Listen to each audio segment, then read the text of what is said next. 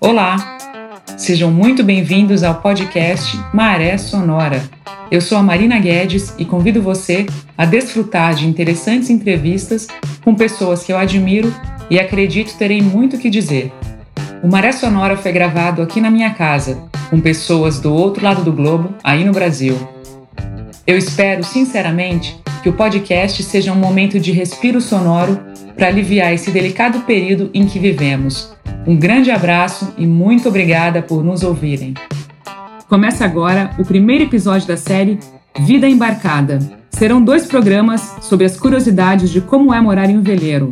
E na sequência, um terceiro episódio especial sobre a confusa e estressante viagem aérea em tempos de pandemia da Tasmânia, na Austrália, até aqui na Itália, onde eu estou. Fiquem ligados, a cada semana, um novo episódio. Bom, primeiro eu queria agradecer a Clarissa Macé, né, a disponibilidade de fazer uma vira-casaca, né? Porque esse episódio do Maré Sonora, ao invés de entrevistar alguém, eu vou ter a honra e a alegria de ser entrevistada pela Clarissa, por conta dessa desse monte de coisa uh, inusitada que aconteceu para chegar aqui, aqui na Itália. Enfim, eu queria agradecer a Cacá, uh, ah, para os íntimos Cacá, né?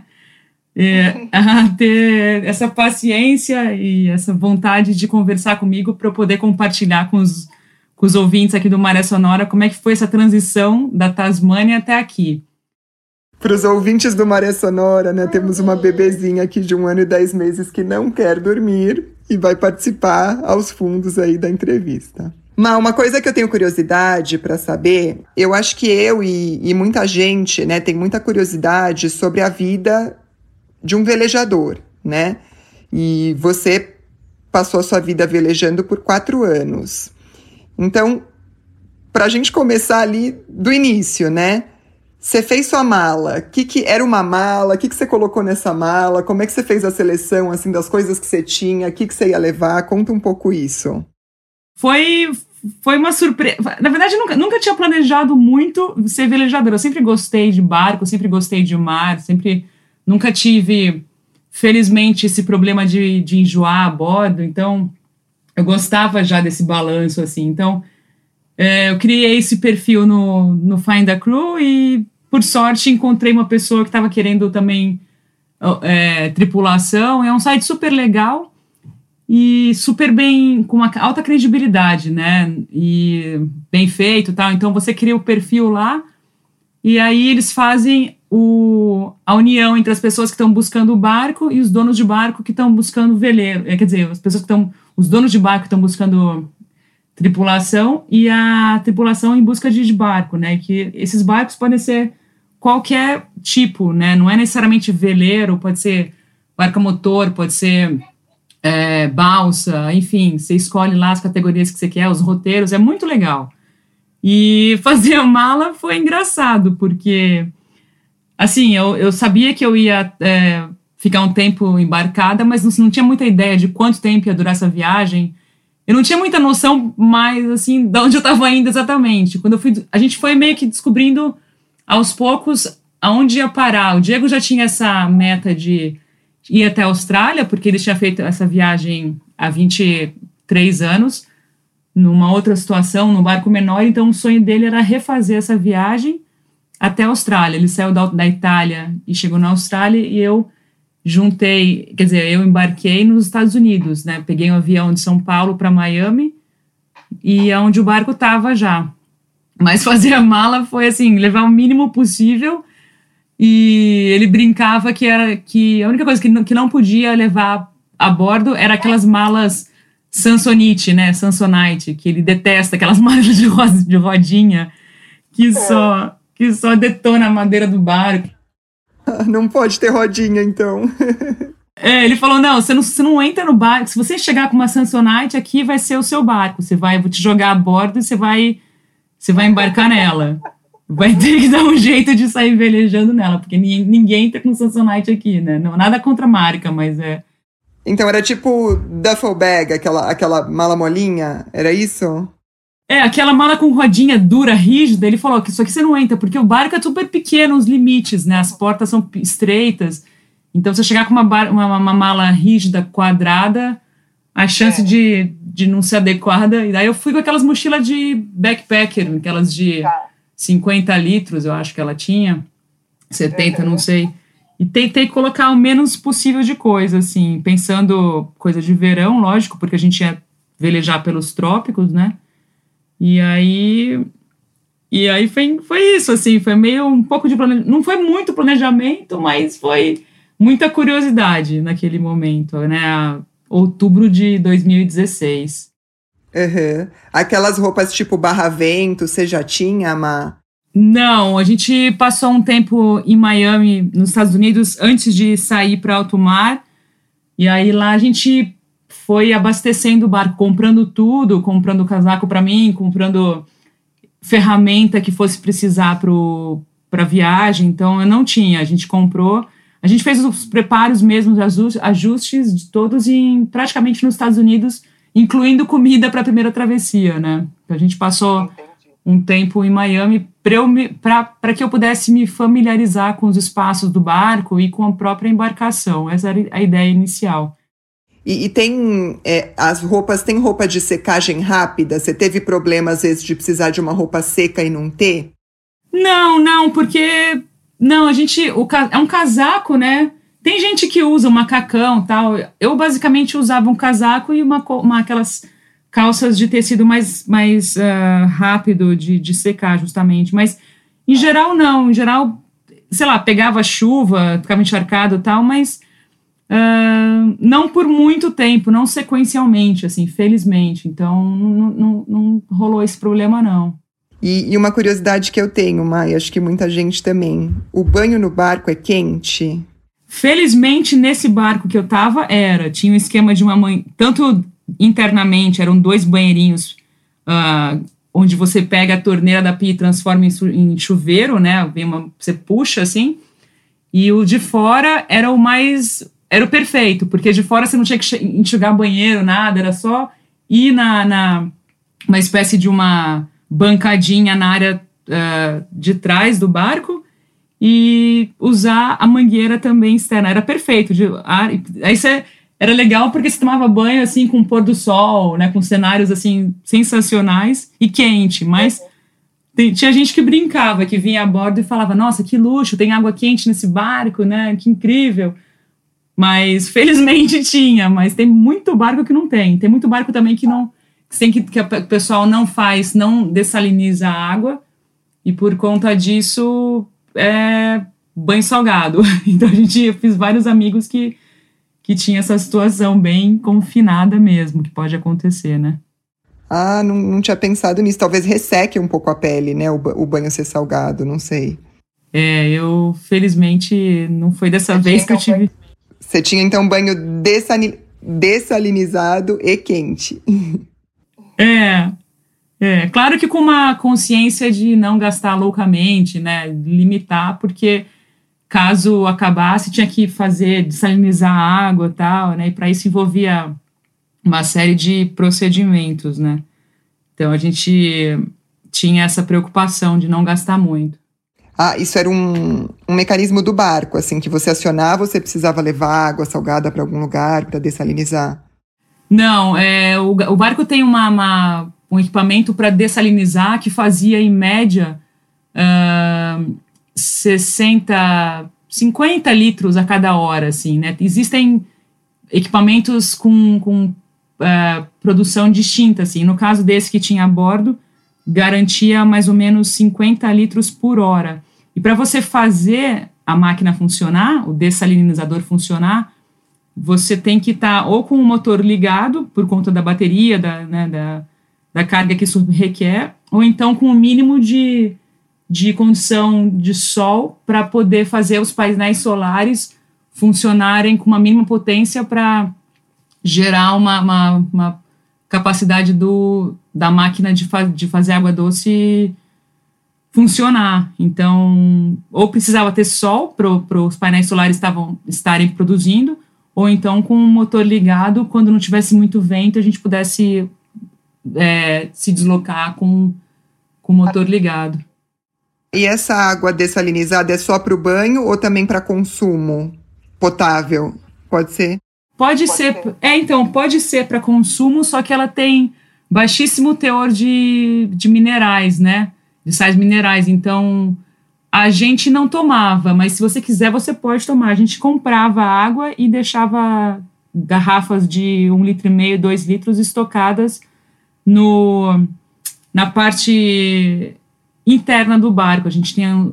Engraçado que é um, um esconderijo, né? Que tem um. cheio de compartimento, assim, que você vai colocando coisa e depois você vê e fala, nossa, quanta coisa tem aqui dentro, né? Você adiantou uma coisa que eu acho que, enfim, é uma coisa que eu sempre pensei, né? É, essa questão do balanço do mar. Você nunca teve problema com isso? Uh, você falou, e outras pessoas que, que você. Isso acostuma, os velejadores se acostumam ao balanço do mar? Você conhece gente que, sei lá, sempre veleja, mas toma Dramin constantemente, assim? Olha, eu felizmente, Cacá, eu nunca tive problema com, com enjoar, né? Assim, eu não sei te dizer se é costume. Eu acho que tem gente que até fala que piora, que vai ficando mais velha, vai ficando pior de lidar com isso, assim. Eu, eu, sinceramente, eu não sei como é que funciona, assim, biologicamente. Eu sei que, ainda bem que eu não tive, porque, assim, quando você, o pessoal que vai selecionar uh, tripulação, eles falam, ó, você não precisa, muita gente fala, como no caso desse, dessa oportunidade que eu tive, eu não precisava ter muita experiência com vela, no caso eu não tinha nenhuma, mas com tanto que você não passe mal a bordo, já facilita muito, porque ter um problema de ter uma pessoa passando mal numa travessia ou numa situação difícil é um problema a mais, que pode até ser perigoso, né? Porque você não pode contar com a, não poder contar com a pessoa a bordo porque está passando mal é pode ser perigoso e comprometedor para as duas pessoas que estiverem a bordo ou mais, né? Mas uhum. é, às vezes que eu viajei com a Marinha em, em, navios grandes tal, eu nunca tinha passado mal. Até uma vez engraçado em Abrolhos, quando eu fui fazer uma matéria em Abrolhos e, e aí era o primeiro mergulho que fui fazer com, com cilindro, uh, eu lembro que no barco, era um barco de turismo, né, de madeira, e todo mundo passando mal e eu, eu não passava mal. Daí até me perguntaram, mas você, como que você faz para não passar mal? Eu falei, olha, não sei. Eu estava até ajudando o pessoal que estava passando mal. Eu não sei explicar por quê, assim, não estou reclamando que eu gostaria de explicar o, né, que queria que fosse diferente, mas eu não sei. É, a alma de velejadora já estava lá, né? Mas, por exemplo, você passa semanas velejando e você pisa em terra firme. Você não sente aquele mareado? É, tem aquela coisa engraçada, quando a gente. Sim, tinha essa coisa de uma, uma, sensação esquisita, parece que o chão tá mexendo. Quando a gente fez a maior travessia, uh, mais longa, no caso, foi atravessar o Oceano Pacífico, foram 20, quase 24 dias sem parar. Foram quase 24 dias sem parar. Então, quando eu fui à terra, quando a gente pisou no dia seguinte no, na praia, assim, foi esquisito. Foi, foi esquisito porque, não sei, demorou, assim, primeiro para entender onde eu estava, né, numa ilha nas Marquesas, na Polinésia Francesa, mas ficava aquela coisa esquisita, quando você tá caminhando, parece que você tá meio bamba, assim, é engraçado, né, é muito esquisito. É. Mas passou rápido, né? Mas é esquisito a hora que você desembarca do botinho em terra firme, assim, né? Porque eu, é uma sensação estranha. É, é curioso, é curioso mesmo. Dentro dessa tantas curiosidades, né? Dessas tantas curiosidades. É, queria saber se exige muito preparo físico. Você sempre foi uma pessoa, enfim, é, que fez atividade física, sempre considerei forte, né? sempre pedalou, mil atividades tal, mas essa vida de velejadora, ela, ela puxou mais, assim, o que, que você achou? É pesado? Engraçado, eu acho que sim, Cacá. Eu não, eu não... que engraçado essa ideia que você tem que eu sou atleta. Eu não sou, eu engordei a bordo, comia pão pra caramba a bordo e, e eu não. É engraçado, porque, por exemplo, você, você tem os degrauzinhos do barco, né? Então, para subir, para descer, para entrar, para na, e descer para a cabine, você tem no mínimo três ou quatro degrauzinhos, está sempre puxando alguma coisa. Então, se você atentar para alimentação, com certeza você fica sarado e emagrece, né? Que não foi muito meu caso. Mas eu acho que qualquer movimento que você faz realmente, puxar o botinho para água, realmente exige, assim. Acho que engraçado que você vai adquirindo, assim, né, uma, uma, uma formação muscular mais, mais enrijecida ao longo. Acho que é não ter limitação física é muito importante. Eu machuquei o joelho uma vez nessas nessas temporadas de verão na Nova Zelândia. A gente passou dois verões lá, que é uma época que você não você não veleja nos trópicos, então a gente passava seis meses no verão, né, na Nova Zelândia. E eu machuquei meu joelho numa trilha, e aí, puxa, foi super complicado, porque qualquer lugarzinho do barco você tem que dobrar os joelhos, tem que se curvar e, e ter uma limitação física compromete muito mesmo, assim, pode até chegar a impedir, eu acho, né. Você pode se adaptar, mas pode ser um, um dificultador muito complicado, realmente. Mas eu acho que é uma coisa bem mais saudável. A vida a bordo, com certeza, pode te dar caminhos para você ser bem, bem saudável mesmo, né? Sim. É, não é que você para para fazer atividade física, né? Isso tá no seu dia a dia, né? É uma coisa natural, né? O que é muito bom. É, qualquer coisa que você vai fazer, você vai ter que carregar alguma coisa, puxar os cabos, né? Que a gente fala cabo e não corda. Exige, sim, uma você vai construindo, né? Eu acho assim, mas é, é bom que você não seja um sedentário por completo para cair nessa nesse ambiente. Entendi.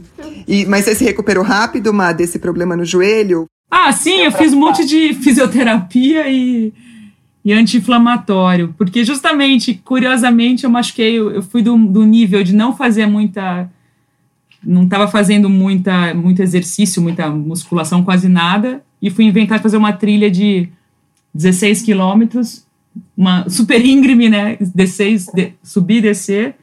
Eu fui do nível zero para para intensivo de adrenalina. Daí não estava com a musculatura saudável, mesmo morando no barco, estava fazendo pouco esporte né, de, de resistência, assim, então demorou alguns meses para ficar bem, mas, mas felizmente era só uma inflamação por, por falta de fortalecimento na, no joelho.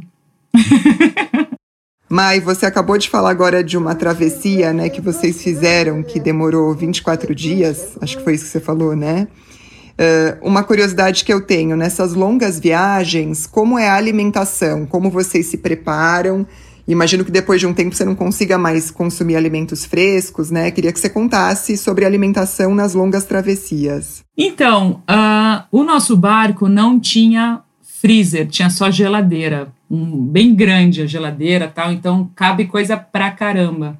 Tem gente que tem freezer, pode estocar, né? Pode estocar carne, frango, que proteína, enfim. A gente comprava, a gente se preparou, como a gente se preparou? A gente tinha pão pra caramba, o pão, aqueles pães de forma que duram bastante, tinha legumes que duram mais, batata, cenoura,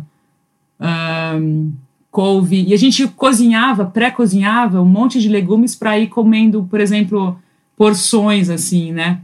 Para em situação que estava muito mexido o mar, que fosse desconfortável cozinhar, se ter uma coisa mais ou menos pré-pronta, né? E comia muito uh, aqueles tipo pão sírio redondinho, uh, arroz, comia uh, massa, né? Um barco com italiano, comia bastante massa, que é fácil de fazer rápido, fazia uns esquemas de fazer bolinhos de carne moída, pré-cozinhava peito de frango e fazia já os filezinhos. Então era só. A gente tentava tentava deixar o máximo possível de coisa pronta que fosse durar e aproveitava os dias de mar tranquilo para fazer pratos que precisassem de mais concentração, mas muita muita coisa que, que desse é, que fosse fácil de, de fazer, porque é, o tempo às vezes podia piorar, ou então a condição de navegação mais complicada. Mas queijo, tinha muito queijo, tinha. Embutido? Tipo salame, não? Salsicha? Não, comp comprava assim, carne de hambúrguer, daí fazia, fazia umas coisas como, vamos supor, almôndega, abóbora e fazia umas sopas de abóbora, é, Mas o problema é que não podia congelar nada, então tinha um certo tempo assim de das coisas que fossem durar mais dentro da geladeira o mais possível, né? E, e massa, bastante massa e frutas, mas essa foi a travessia mais longa. Em geral, as travessias eram de uma semana, cinco dias, dependendo para onde foi. Então, chegava nas, nas vilas, nas ilhas tal, acabava sempre encontrando um pouquinho de tudo, né? O que, que você sentiu mais falta de comer nesse período? É... Chocolate, às vezes. Mas chocolate dá para levar, não? dava, dava. Mas às vezes comer aquela pizza, ou então aquele hambúrguer, sabe? Aquele, nossa, umas coisas bem Engraçado que dava da saudade das coisas mais junkies, assim, sabe? Você fala, falava, nossa, chegava numa cidade com maior infraestrutura, quero um hambúrguer, quero batata frita, quero, sabe, coisas bem urbanas, assim, engraçado isso. Um sorvete, né? Nossa, dava saudade de sorvete às vezes. Você acabou de ouvir o primeiro programa da série Vida Embarcada. Na semana que vem, mais um episódio. Até lá!